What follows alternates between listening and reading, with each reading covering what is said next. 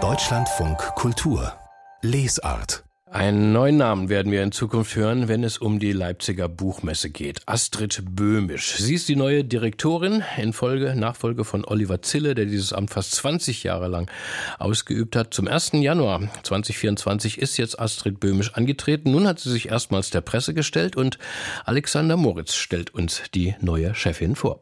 Astrid Böhmisch hat auf einem Sitzwürfel im Verwaltungsgebäude der Leipziger Messe Platz genommen. Neben sich ein Glas Apfelsaftschorle und die beiden Pressesprecher der Leipziger Buchmesse. Moralische Unterstützung beim ersten Zusammentreffen mit den Medien. Seit drei Wochen ist sie Messedirektorin und mitten im Trubel der Vorbereitung für die Leipziger Buchmesse Mitte März. Das ist für mich ein sehr, sehr schönes Anfangen und Beginnen und Start, weil es ja für mich die Energie sofort spürbar werden lässt und könnte mir ehrlich gesagt keinen besseren Start wünschen, weil dann ich auch sofort auf diesem Energielevel bin. Die kommende Messe hat noch ihr Vorgänger Oliver Zille geplant. Gastland in diesem Jahr sind die Niederlande und das niederländischsprachige Flandern.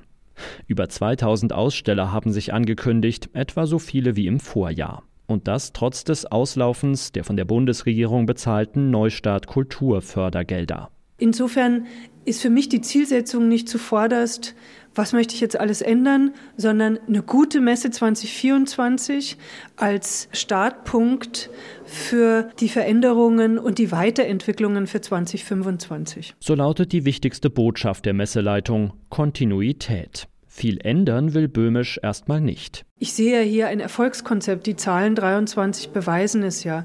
Das heißt, es geht für mich eher darum, ein Erfolgskonzept in die Zukunft zu tragen und an den Stellen, wo nötig, weiterzuentwickeln. Wie genau das aussehen könnte, lässt Böhmisch im Ungefähren.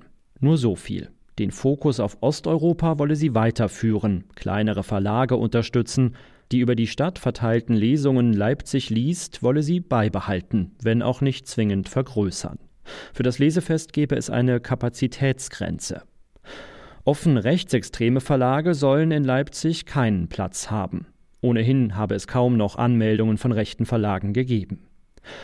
Ein Anliegen ist ihr der Austausch über verschiedene Mediengattungen hinweg. Literatur, Musik, Film und Audio sollen sich auf der Leipziger Messe gegenseitig befruchten.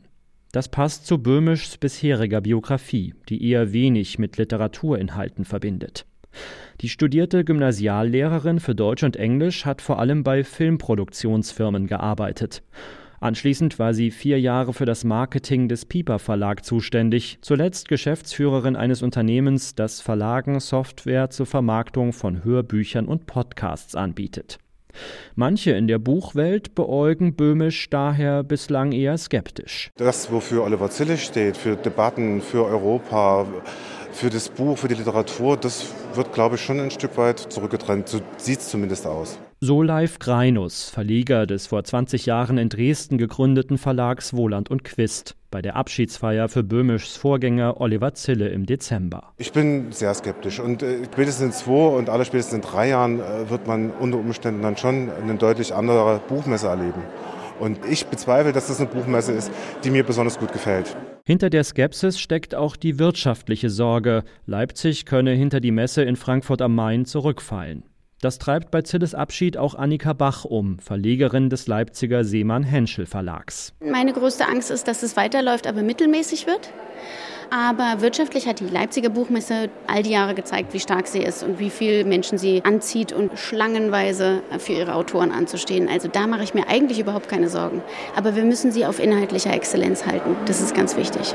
Zuversichtlicher blickt Gunnar Zünnibulk vom Berliner Kanon Verlag in die Zukunft. So schnell verschwinden Traditionsveranstaltungen nicht und die Buchmesse Leipzig wird es weiterhin geben.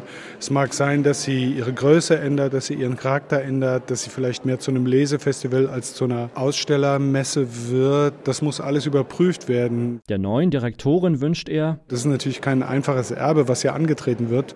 Und ich hoffe, dass sie starke Nerven hat, ein gutes Händchen, viel Glück und die richtigen Entscheidungen trifft. Astrid Böhmisch sagt, sie spüre von den Querelen um den Abgang ihres Vorgängers Zille nichts mehr. Stattdessen nehme sie in Leipzig eine große Offenheit wahr. Darum geht es ja, gemeinsam was zu entwickeln. Für mich ist es die Chance und eigentlich auch die Pflicht, meinen Erfahrungsbereich, die 20 Jahre in der Medienbranche, die hinter mir liegen, diesen Schatz auch einzubringen im Dialog und den Austausch. Also bis dato habe ich einen super guten Eindruck. Aufgewachsen ist Böhmisch im bayerischen Regensburg, hat zuletzt lange in Berlin gelebt. Inzwischen ist sie nach Leipzig gezogen. Vielleicht auch als Geste an ihre Kritiker. Sie ist gekommen, um zu bleiben.